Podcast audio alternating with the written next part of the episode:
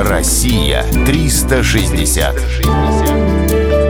Сибирский федеральный округ. Озеро Берчикуль.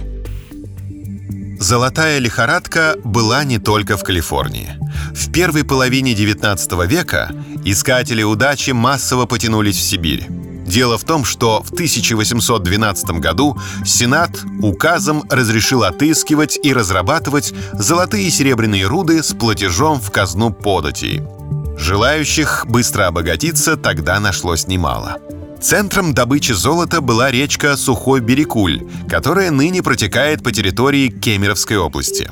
По легенде, кто-то из старателей воскликнул «Да здесь золота столько, хоть Берекуль да собирай!»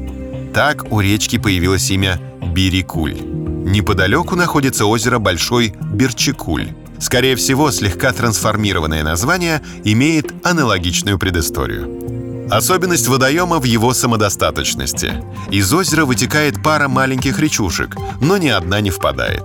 При этом уровень воды остается постоянным даже в летнюю жару. Как восполняется расход?